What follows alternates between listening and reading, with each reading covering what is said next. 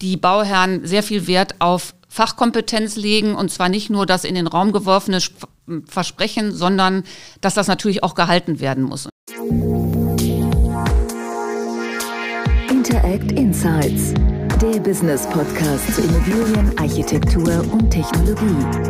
Aus der Branche für die Branche. Bei uns hat alles seine Ordnung, daher vorab der Hinweis. Gira, das sind die mit den Schaltern. Wenn es um Smart Home, Smart Building oder einfach um Schalter und Steckdosen geht, kommt ihr an Gira nicht vorbei. Egal ob im großen Bürogebäude, im kleinen Eigenheim oder Tiny House. Gira sorgt für effiziente und stylische Elektroinstallationen made in Germany. Wenn bei euch zu Hause auch die Lichter angehen sollen, schaut doch vorbei unter gira.de. Gira. Smart Home, Smart Building, Smart Life.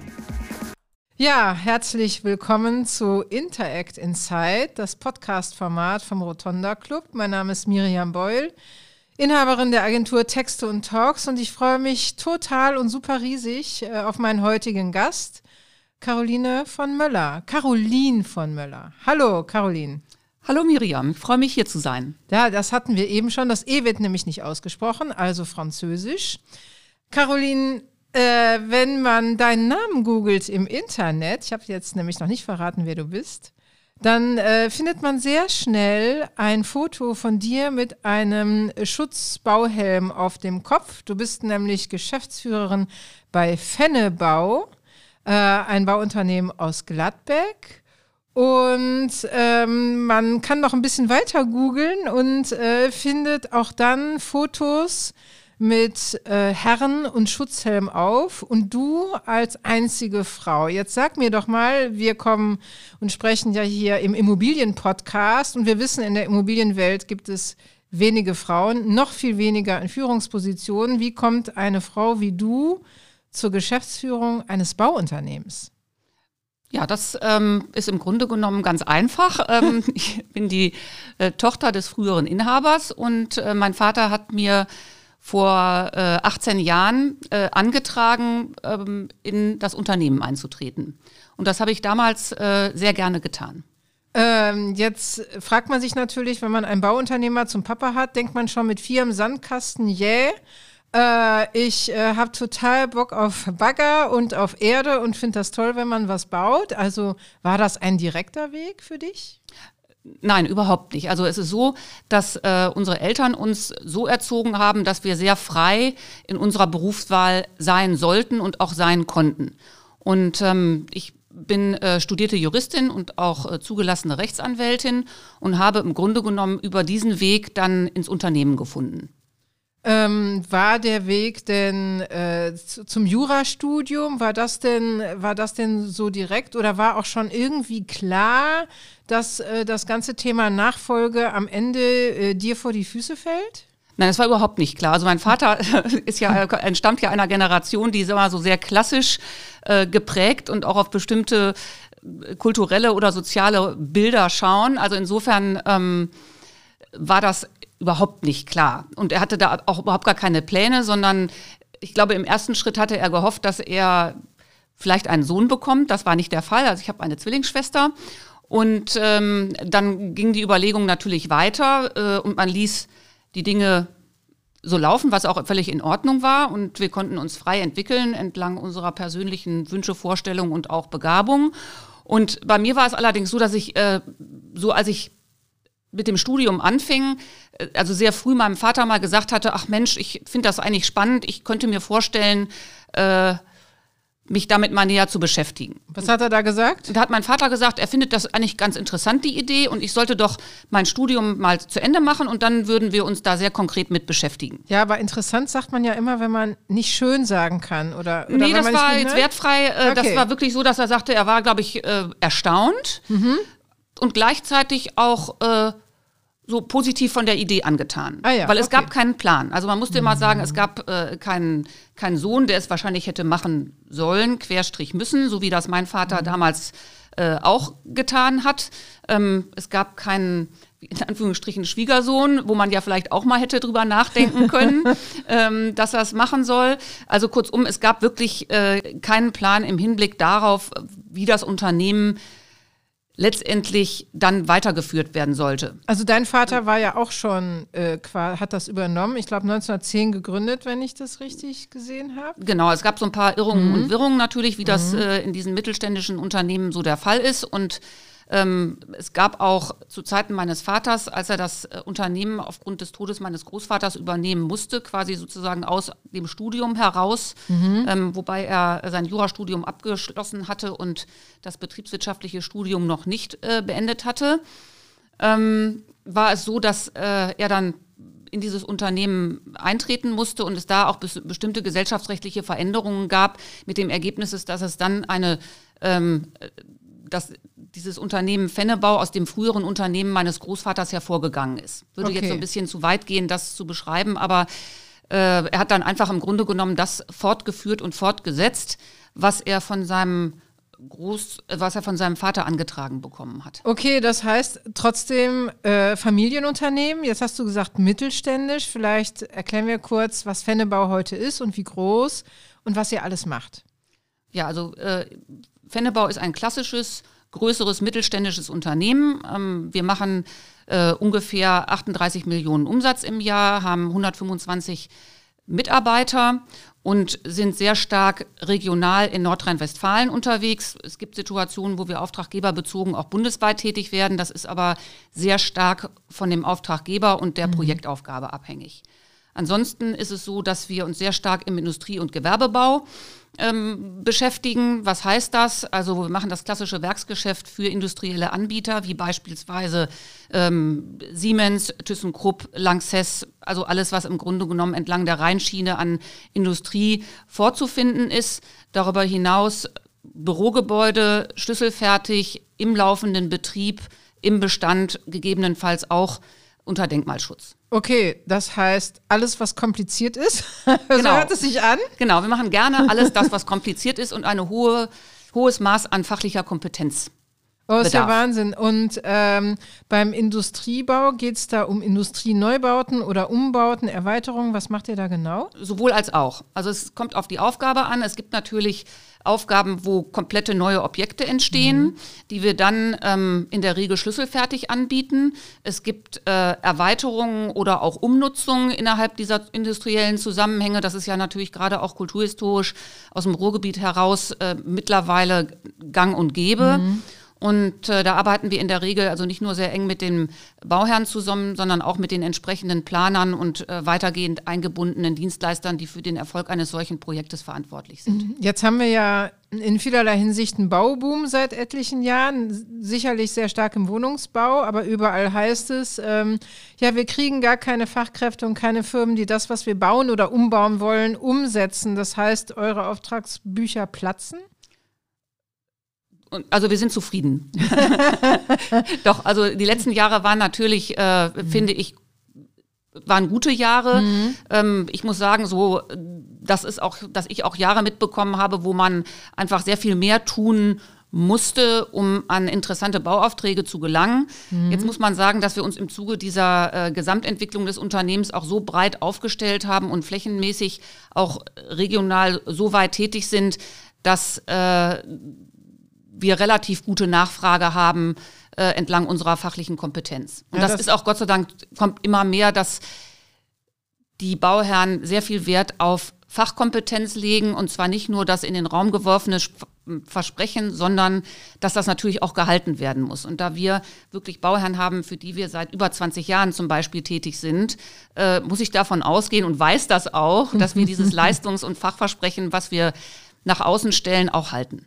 Jetzt ist es ja so, du bist ja Juristin und jetzt sagst du Fachversprechen. Ähm, wie war das oder ist das für die Auftraggeber, dass sie am Bau mit einer Geschäftsführerin zu tun haben? Vielleicht nochmal ab dem Moment, wo du eingetreten bist ins Unternehmen, weil letztendlich die Belegschaft musstest du wahrscheinlich auch mitnehmen. Das stimmt. Also das hm. war natürlich sehr ungewohnt, weil ähm, ich habe 2003 bei uns im Unternehmen angefangen und ähm, das war schon eine kulturelle Veränderung, die man einfach qua des anderen Geschlechts in so ein Unternehmen hineinbringt. Also als ich angefangen habe, gab es noch eine weitere Frau, das war äh, die Sekretärin meines Vaters. Und ähm, natürlich hat das auch einige Zeit gedauert, bis ich in der Situation war, auch da meine persönliche Note beziehungsweise auch meinem Stempel das Unternehmen, äh, dem Unternehmen aufzudrücken.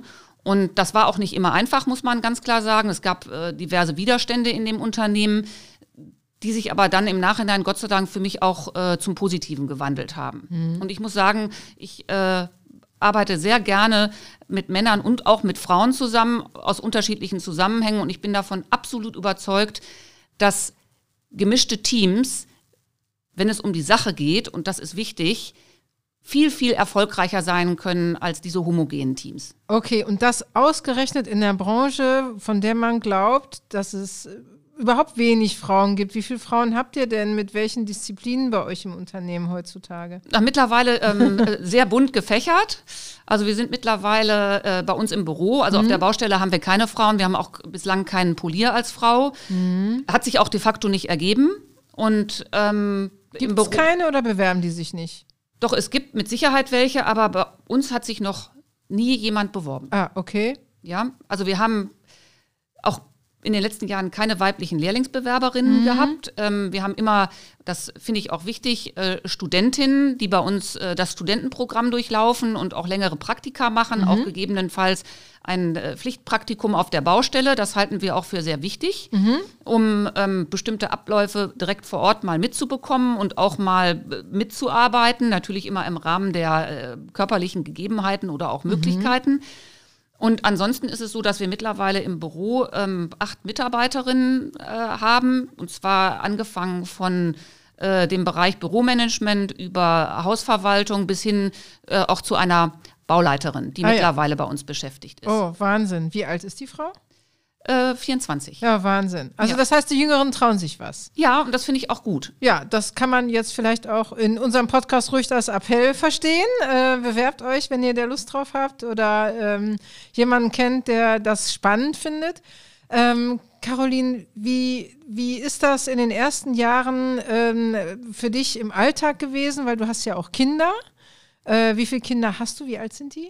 Ich habe zwei Töchter, ja. ähm, die sind jetzt bald 27 und 23. Okay, also das heißt, die waren ja dann schon aus dem Gröbsten raus, als du gesagt hast, du steigst ins Unternehmen ein. Ja, die waren ähm, also im Kindergarten beziehungsweise in der Grundschule. Ja gut, mhm. okay, dann hatte man also, hattest du auch die Doppelbelastung. Wie hat das funktioniert?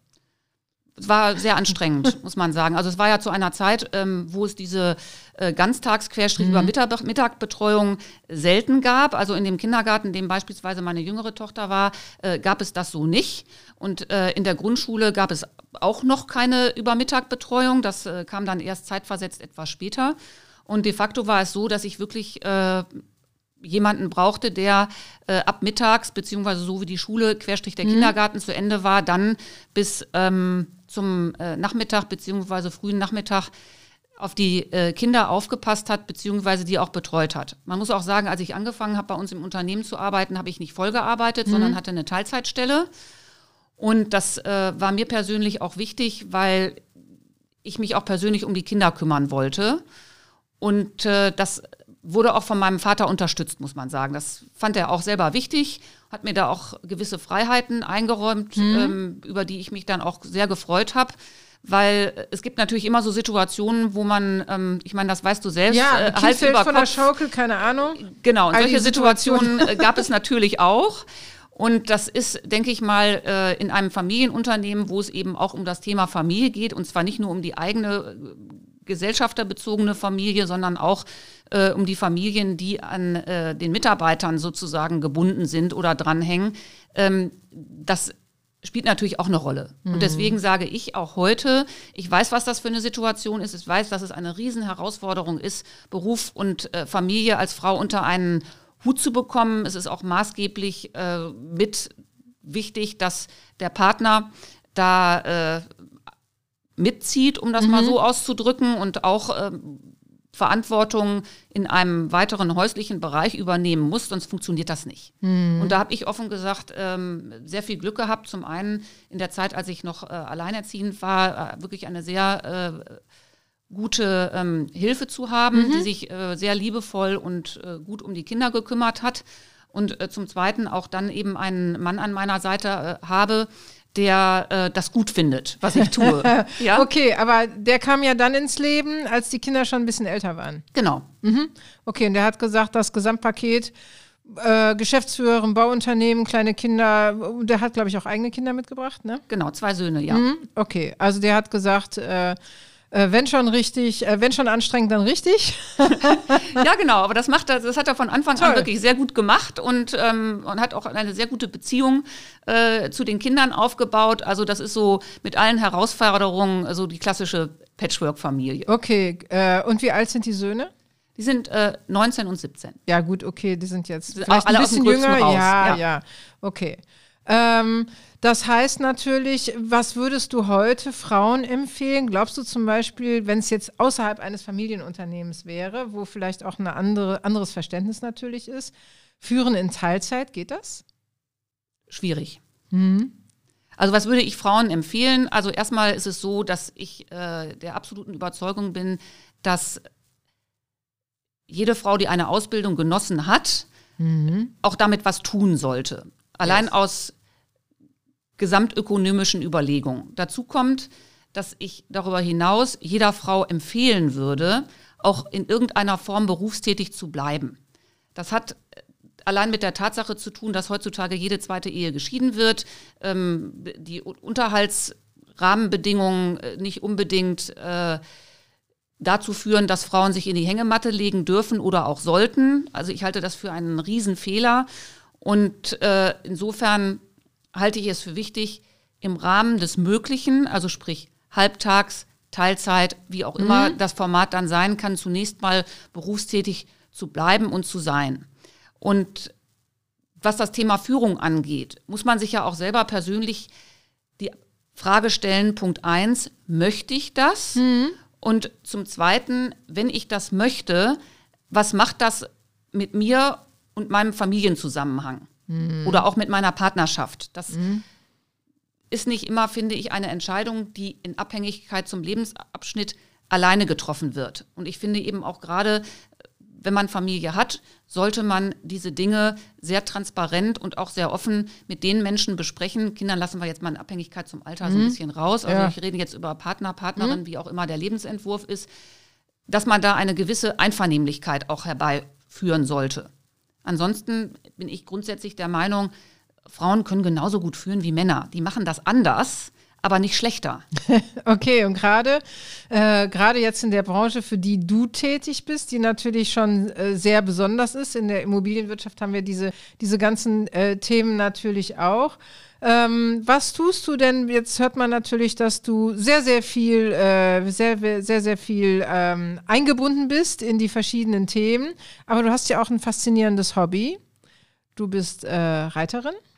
Ja, Und aber deine Liebe zum Pferd geht ja noch weiter. Was genau, wie kann man das genau beschreiben? Wie kann man das beschreiben? Also es ist so, dass äh, ich meine Kinder sehr intensiv äh, in dieser Sportart begleitet habe, Ja. auch, aber auch aus einem eigenen Interesse heraus, muss man auch sagen, weil ich schon seit frühester Kindheit äh, sehr leidenschaftlich äh, geritten bin, beziehungsweise mit Pferden verbunden war. Und diese Leidenschaft, die habe ich auch an die Kinder weitergegeben. Und insofern haben wir da äh, eine gewisse, einen gewissen gemeinsamen Nenner auch äh, gefunden. Und ähm, habe das insbesondere auch bei äh, einer meiner Töchter äh, im sportlichen Bereich sehr weit äh, unterstützt bzw. gefördert, weil die einfach wirklich sehr erfolgreich im Sportbereich geritten ist, bevor sie ins Studium gewechselt ist. Und da kam es dann zu einer Situation, dass eins äh, der Pferde meiner Tochter ähm, erkrankt war und für den Sport nicht mehr einzusetzen war. Und dann war uns beiden aber äh, sehr klar, dass das nicht das Ende ähm, dieses Pferdes sein sollte, sondern ähm, wir das Glück hatten, dass das eine sehr hoch ausgezeichnete Stute war. Und wir haben dann angefangen, mit dieser Stute auch zu züchten. Ah, okay. Ja. Und äh, jetzt habt ihr, bei Hunden sagt man belegen. Beim Pferd sagt man Decken. Ah, beim Pferd sagt man decken. Okay. Das heißt, äh, ihr habt, ihr seid dann also plötzlich nicht Prinzessin, sondern Züchter geworden. Kann man so sagen. Ja. Okay. Ja. Äh, und das habt ihr weiter fortgeführt? Das haben wir auch weiter fortgeführt mit äh, mittlerweile insgesamt drei Stuten, ja. Oh, Die- Wahnsinn. Aber das machst du zusammen mit deiner Tochter. Das äh, mache ich gemeinsam insofern mit meiner Tochter, weil wir uns da aus, also abstimmen, wie und in welcher Form mit welchem Hengst und ähm, wie da so Gesamtüberlegungen sind. Okay. Ja. Also das ist natürlich auch, ähm, ja, wie soll ich sagen, ein ganz besonderes, ein ganz besonderer Lebensbereich, wo man auch Entscheidungen treffen muss, genauso wie als Geschäftsführerin natürlich. Und ähm, wollt ihr das weiter ausbauen oder wie muss man sich das jetzt in der Praxis vorstellen, dass ihr sagt, okay, äh, wir haben jetzt die Stute, die darf vielleicht noch, äh, wie heißt denn jetzt trächtig beim Pferd? Tragend. so und so oft tragend werden, dann nimmt man sie ja raus wahrscheinlich aus der Zucht. Äh, wie muss man sich das, wie, welchen Stellenwert nimmt das jetzt in deinem Leben ein? Ist das, läuft das so nebenher oder ist das schon ein größerer Stellenwert? Also die Pferde, die stehen ja nicht bei uns zu Hause, Ja. ja, oder wir haben auch jetzt keinen eigenen Stall. Also das äh, würde dann sozusagen dieses Gesamtthema nochmal weitergehend äh, mit, Komplex also mit Komplexitäten behaften, ähm, sondern ich habe da äh, sehr gute Bekannte beziehungsweise Freunde, bei denen ähm, diese Stuten, Querstrich, die Fohlen auch stehen und groß werden. Und äh, also weiter ausbauen möchte ich das auch nicht. Also erstmal ist es so, dass äh, ich auch die Geduld meines Mannes auf der Ecke nicht weitergehend strapazieren möchte. Der ist da eh schon sehr großzügig. Und ähm, man muss auch einfach sagen, das kostet sehr viel Zeit und auch sehr viel Nerven, weil äh, dieser Weg, bis ein Pferd dann in Ausbildung geht, dauert sehr lange. Da passiert in der Regel auch immer irgendwas, äh, wo es zu Verletzungen mal kommen kann oder äh, wo man eine Stute irgendwo nicht tragend bekommt. Und das ist alles mit sehr viel, wie soll man sagen, Zeit und auch Geld und auch äh, Emotionen verbunden, dass ich einfach sage, wir machen das in einem gewissen überschaubaren Rahmen mit höchstmöglichem qualitativen Anspruch. Und ähm, irgendwann denke ich, vielleicht, sofern das äh, in das Lebensbild meiner Tochter passt, wird sie das vielleicht weitermachen. Aber bis dahin wird noch so viel Zeit vergehen und man muss auch immer sagen, die Priorität liegt ja auch in dem beruflichen Fortkommen äh, meiner Töchter beziehungsweise auch der Kinder. Und äh, da muss das auch alles reinpassen und auch möglich sein. Okay, ja, du hast ja auch immerhin beruflich noch äh, allerhand vor. Das heißt, äh, Fennebau als Unternehmen ist super aufgestellt, aber du hast gesagt, Digitalisierung spielt eine Rolle. Wir haben einen großen Druck, dass, äh, dass gesagt wird, das Bauen müsse sich verändern. Äh, welche Themen spielen da eine Rolle im Moment bei euch? Also das Thema Digitalisierung äh, spielt natürlich eine Riesenrolle. Wenn man ähm, mal äh, in statistische Zusammenhänge schaut, dann ist es so, dass im mittelständischen Bereich äh, über 40 Prozent der Unternehmen sich, wenn überhaupt, nur rudimentär mit dem äh, Thema der Digitalisierung beschäftigt haben und äh, auf den Baustellen bei über der Hälfte der Mitarbeiter das Thema Digitalisierung noch gar nicht angekommen ist. Also sie haben keine Smartphones, die haben keine Tablets äh, und so weiter und so fort. Da sind wir schon einen deutlichen Schritt weiter. Aber wir haben das Ziel, dass wir bis Ende des Jahres den gesamten Bauprozess und Bauprozess heißt bei mir zum einen das Thema äh, kaufmännischer Bereich und der andere Bereich ist sozusagen dieser Bauprozess als solche, was das Management angeht, digitalisiert, querstrich papierlos haben wollen. Okay. Und, äh, und auf der Baustelle äh, gibt es auch schon Ansätze der Digitalisierung. Das heißt, äh, unser ganzes Führungspersonal ist mit Smartphones, Querstrich mit äh, Laptops ausgestattet. Und ähm, es gibt auch bestimmte ähm, ja, Maschinen beziehungsweise äh, Handwerksgeräte, um das mal so auszudrücken, äh, die bereits bei uns auch im Bereich der Digitalisierung eingesetzt werden können. Also das heißt auch schon digitalisiert sind und das wird natürlich ein weitergehender Prozess sein. Und wir werden mit Sicherheit das Thema BIM, ähm, das äh, kennt ja auch mittlerweile, denke ich mal, so gut wie jeder, ist ein Riesenthema. Da beschäftigen wir uns auch mit. Man muss aber sagen, dass das aufgrund von äh, äußerlichen Rahmenbedingungen noch einige Jahre dauern wird, bis das so möglich ist, wie sich die Initiatoren das im Idealfall vorstellen. Okay, was meinst du damit? Zu wenig Breitband in den Regionen oder woran scheitert das? Das ist ja ein technischer Zusammenhang, Ja. sondern es ist so, dass man natürlich sich auch darauf verständigen muss, wie Daten abgebildet werden, wie Daten auch aufgebaut werden, wie Datensätze gepflegt werden. Und insbesondere muss es natürlich so sein, dass die Parteien, die an einem 3D-Projekt auf Basis von BIM-Ansätzen zusammenarbeiten sollen, um dann wirklich die Effektivität und die Stringenz zu erzielen, die in der Theorie ganz äh, vorne steht und auch da theoretisch nachzuvollziehen ist, sich in der Praxis bewähren muss. Und das haben wir noch nicht. Okay, das heißt, äh, die Immobilienwirtschaft, die ja jetzt seit einigen Jahren exzessiv darüber diskutiert und das fordert, bildet twice erstmal das Modell und dann hinterher auch über Datenbanken wissen, was verbaut wurde. Das dauert noch ein bisschen, bis das so funktioniert. Was sind denn da aus deiner Erfahrung äh, die Haupthindernisse? Die Haupthindernisse sind aus meiner Sicht gesehen, dass äh, die Schnittstellenoptimierung nicht läuft. Also als beispielsweise der Planer spielt seine Pläne in diese mhm. Schnittstelle ein und ähm, alle Gewerke, die sozusagen äh, auf diese Pläne zugreifen müssen, müssen ja ein identisches Verständnis davon haben, was diese Pläne bedeuten. Und insbesondere muss man davon ausgehen dürfen, dass diese Pläne fehlerfrei sind. Mhm. Ah. So. Und in der Tiefe ist diese Planabbildung, wie sie notwendig ist, um belastbare Informationen in alle Bereiche hineinzuspielen, ist noch nicht gegeben. Also das heißt, es geht um äh, die Prozesse, die sich ändern, die Detailtiefe, in der man arbeitet. Wenn du sagst fehlerhafte ja. Pläne, das heißt, ein Fehler äh, potenziert sich ja dann. So ist es. ja. Okay, was passiert denn schlimmstenfalls? Was kann dann schief, steht da ein schiefes Haus oder was? Na, das, ist, das vielleicht nicht, aber es kommt zu Massenabweichungen. Oh Gott. Ja, mhm. es kommt zu, ähm, zu Konflikten zwischen bestimmten Gewerken. Mhm. Und ähm, diese Konflikte beziehungsweise diese, diese Schnittstellen, die nicht übereinander passen, aufzulösen und äh, in einen konstruktiv sich bedingenden und auch funktionierenden Prozess hineinzubringen, das ist extrem aufwendig. Ähm, heißt das, dass die Ausbildungswege anders sein müssen, dass die, dass, die, dass die Mitarbeiter, die das dann betrifft, ein anderes Wissen brauchen? Das kann ich abschließend nicht beurteilen. Mhm. Also ich bin davon überzeugt, dass ähm, wir ergänzende Ausbildungsprofile brauchen, die im weiteren Sinne mit dem Thema Datenverarbeitung mhm. und auch digitale Zusammenarbeit, also alles das, was äh, im Digitalen dann abgebildet werden muss, auch in dieser äh, 3D, in diesem 3D-Zusammenhang, mhm. dass es da ergänzende Fähigkeiten in der Breite braucht. Mhm. Es ist aber es ist eine Riesenherausforderung. Und ich mag nicht sagen, in wie vielen Jahren da der Stand erreicht ist, den sich äh, Politik und äh, weitergehende Partner dieses Modells vorstellen. Okay, jetzt gibt es ja äh, familiäre Verbindungen zum Unternehmen Quantum. Ja. Ähm, und zwar jemand aus der Quantum-Geschäftsführung ist dein Schwager, das ist der Herr von äh, Schmitz-Moorkramer.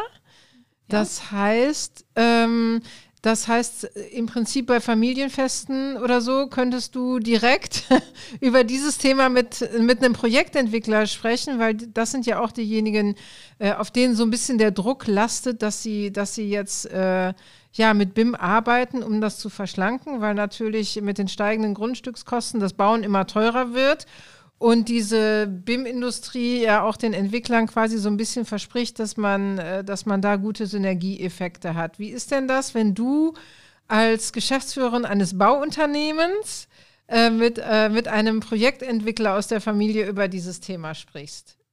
Welche Perspektive kommt denn da? Das ist in der Regel eine sehr äh, sinnstiftende und, und, konstruktive äh, Zusammenarbeit beziehungsweise auch ein sehr konstruktives Gespräch, ähm, weil mein Schwager natürlich ein, aus einem anderen Blickwinkel auf ja, diese Dinge guckt. Genau. Und äh, also Bauen ist ja für, für Projektentwickler ein Mittler zum Zweck. Und zwar genau. eigentlich, der, eigentlich derjenige, der äh, die Marge verschlechtert, wenn das Bauen teurer wird. Und ähm, aber ich muss offen sagen, also ich profitiere sehr von diesen Gesprächen und ähm, das ist ein äh, sehr familiäres und äh, freundschaftliches Miteinander. Ja, also das, davon bin ich ausgegangen. Mir ging es jetzt um diese andere Perspektive, weil ich dann denke, die Projektentwickler gucken nochmal anders auf, die, auf das Thema. Und, ähm, und letztendlich ihr als Bauunternehmen sagt dann, liebe Leute, ne, so einfach, wie ihr euch das vorstellt oder äh, wie sich das äh, auch von Projektsteuerern, die an dieser, an diesen BIM-Themen arbeiten, wie ihr euch das vorstellt, geht es halt nicht. Oder man muss auf andere Dinge plötzlich achten, um Fehler zu vermeiden. Das ist so. Ne? Na, also man muss ja auch immer sagen, dass Projektentwicklungen haben ja ein mhm. bestimmtes Renditeziel, wenn sie ein Projekt umsetzen. Und dazu ist ein Baustein das Thema Baukosten. Mhm. Und, ähm, und ich komme eben genau von der anderen Seite und sage, ich baue das, was ausgeschrieben ist, in vorgegebenen Qualitäten und das hat eben einen Preis. Mhm. Das kann sein, jetzt unabhängig äh, von meiner Beziehung ähm, äh, zu Herrn Schmitz-Morkramer, dass das nicht immer übereinander liegt. Na, nee. Man möchte natürlich die bestmöglichste Qualität zum bestmöglichsten Preis einkaufen. Mhm. Aber günstig ist ja in Ordnung und äh, billig kann halt daneben gehen. Äh, billig kann daneben gehen und jetzt kommt ja noch ein neues Thema. Also neben der Digitalisierung haben wir ja eine riesengroße Nachhaltigkeitsdiskussion gerade und wir haben auch eine große Diskussion zum Thema Baumaterialien, ja. äh, weil wir sagen, äh, die Betonindustrie, ich meine, das wussten bis jetzt vor allen Dingen Fachleute, aber inzwischen ist das so im normalen Diskurs angekommen äh, dass man äh, hochrechnet, äh, wie viel graue Energie durch die Betonindustrie verursacht wird, CO2 und so weiter. Wie geht denn ihr, wie steht denn ihr zu diesen Themen? Ihr könnt ja nicht bauen ohne Beton. Nein, und äh, solange äh, unsere Zulieferer, Querstrich diejenigen, die Baumaterialien produzieren bzw. zur Verfügung stellen, das Thema der Nachhaltigkeit nicht weiterverfolgen. Also es ist jetzt wertfrei gemeint. Mhm. Wir können ja nur mit den Materialien bauen, die uns seitens der Planer oder des Bauherrn ähm, beziehungsweise der Materiallieferanten vorgegeben werden. Und der Beton hat eben bestimmte Anforderungen, die auch äh, in gesamtqualitativer Hinsicht zu erfüllen sind. Und ähm, da haben wir in Anführungsstrichen relativ wenig Handlungsspielraum. Mhm. Also ich sperre mich nicht dagegen, einen recycelbaren, äh, unter Nachhaltigkeitsaspekten funktionierenden Beton zu verbauen, unter der Voraussetzung, dass er den DIN-Vorschriften entspricht, beziehungsweise mhm. den Anforderungen, ähm, die der Planer Querstrich Bauherr an uns stellt, weil man hat natürlich keine Lust, irgendwelche Mängel äh, zu produzieren. Das heißt, den gibt es im Prinzip gar nicht? Gibt es keinen nachhaltigen Beton? Ich weiß das jetzt gar nicht. Ich, äh also es gibt zum Beispiel einen Beton, das was ich ganz spannend fand, mhm. äh, das ist in einem Versuch äh, in Holland wird das gerade gemacht. Das ist ein Beton, der mit äh, Bakterien versetzt ist. Ja, und diese Bakterien, die führen dazu, dass sich dieser Beton, salopp formuliert, selber repariert über einen gewissen Zyklus. Das sind Sachen, ich glaube, wenn man da reingeht, wird man ganz viele Beispiele dafür finden, dass es Menschen gibt, die sich mit diesem Thema beschäftigen. Und das halte ich auch für richtig und das halte ich auch für wichtig. Wir sitzen ja im Bereich der Ausführung, also mhm. sprich am Ende dieser Entwicklungskette. Und insofern wenn Sie mich oder wenn du mich fragst, äh, was können wir dafür tun, mhm. damit sich diese Bauprodukte ähm, verbessern, dann können wir sagen, wenn wir in der Form in ein Projekt eingebunden sind, dass der Bauherr offen ist für Alternativvorschläge, würde ich natürlich immer auch alternative Materialien vorstellen, die aus unserer Sicht gesehen das Thema der Nachhaltigkeit bedienen. Also es gibt zum Beispiel einen Teppich, der diese Cradle-to-Cradle-Maßstäbe mhm. bedient. Und äh, das ist ein Teppich, den gibt es in unterschiedlichen Ausführungen und äh, unterschiedlichen Zusammenhängen. Den finde ich persönlich für Bürogebäude super geeignet. Ähm, der ist, wenn der nach 20, 25 Jahren, weil der hält so lange, da gibt es auch ein, ein Güteversprechen für, ausgetauscht werden muss, dann wird der komplett in seine Einzelteile zerlegt und wiederverwertet.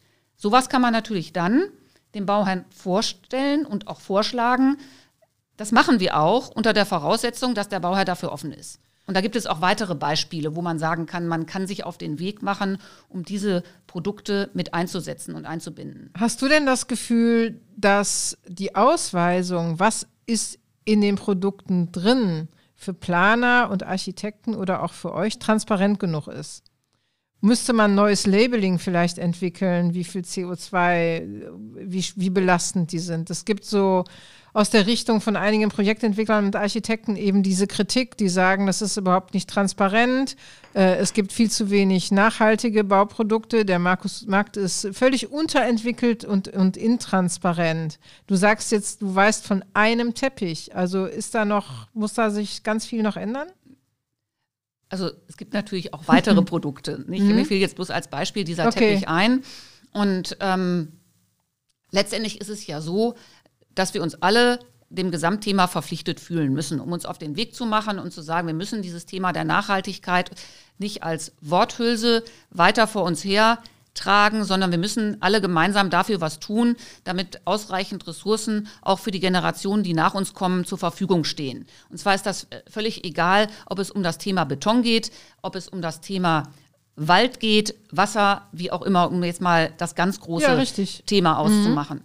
Und wenn es bedeutet, dass bestimmte Kosten dafür steigen, dann bin ich davon überzeugt, dass es uns das wert sein muss. Mhm. Ob dann ein Label dazu beiträgt, diesen Prozess zu beschleunigen oder bedingungsloser zu machen, das kann sein.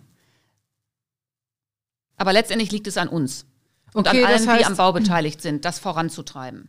Also wenn der Bauherr zu dir kommt und hat es noch nicht auf dem Schirm, könntest du sagen, hast du schon mal nachgedacht, das? Ne? Ja. Wenn jetzt, sagen wir mal, nicht, sag ich mal, nur die Rendite-Daumenschraube da ist und, und man so auf die Kosten guckt, könntest du es so rum machen oder er kommt zu dir und sagt, äh, äh, hast du hier nicht Alternativvorschläge, die vielleicht nachhaltiger oder klimaschonender sind? Ja. Mhm. Und meinst du, dass sich, äh, dass das mehr werden wird in der Zukunft? Oder ist, sag ich mal, gerade das Bauen so ein Bereich, wo man noch unglaublich lange so klassisch arbeiten wird, wie immer?